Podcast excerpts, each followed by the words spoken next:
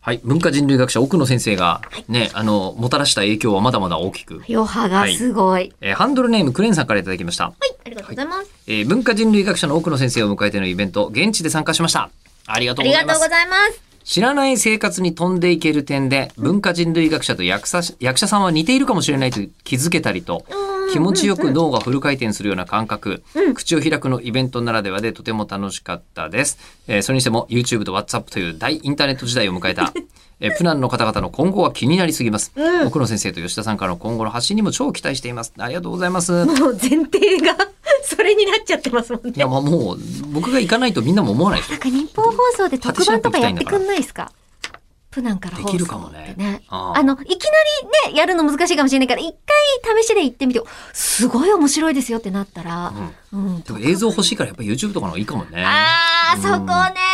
まあまあとりあえずまあまあまあまあ、うん。それはそれなんですけど、はいえっと、その文化人類学者と役者さんは似ているうんうんうん。という話ですが、はいあそこなんかやっぱ奥野先生の話メインだから、うんちょっとツーッと言っちゃいましたけど、うんえりこさんが、うんその何あの役者さんとうん。似てるってやっぱ今回奥野先生見てて思いましたかあ、思いました。その、えっと、他者を理解するときに、ち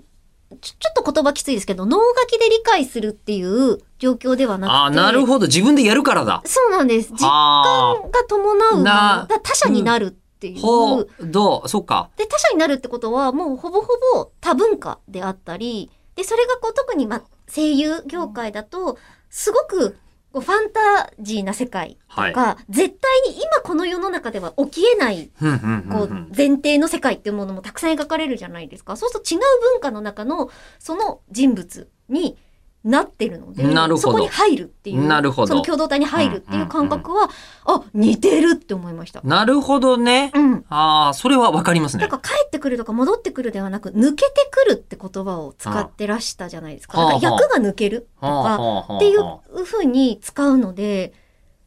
あ、はその、そこに入っちゃう。その役柄が入ってきて、うんそれが抜けていって、ちゃんと中村江里子に戻ってくる。うんみたいな、あ、そういう感覚なんだなーっていうのは、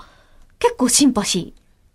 じー。ゃ 合あってるかわかんないですけどね。あ、いや、じゃあ、プナン行きたい ですか別に大丈夫そでれす。はダメです。そこの、 大丈夫です。そこの差は何なんですかね私もう行きたくてたまらないんですけど。 あー、と、もう、そこは、まだね、私自身の我が強いんだと思います。が、うん。はあの、不便そうだなってあ、い思っや、てそれは、いや、だって大丈夫だよ。もう、電源 も Wi-Fi もあるんだから。たけどさ、うん、あ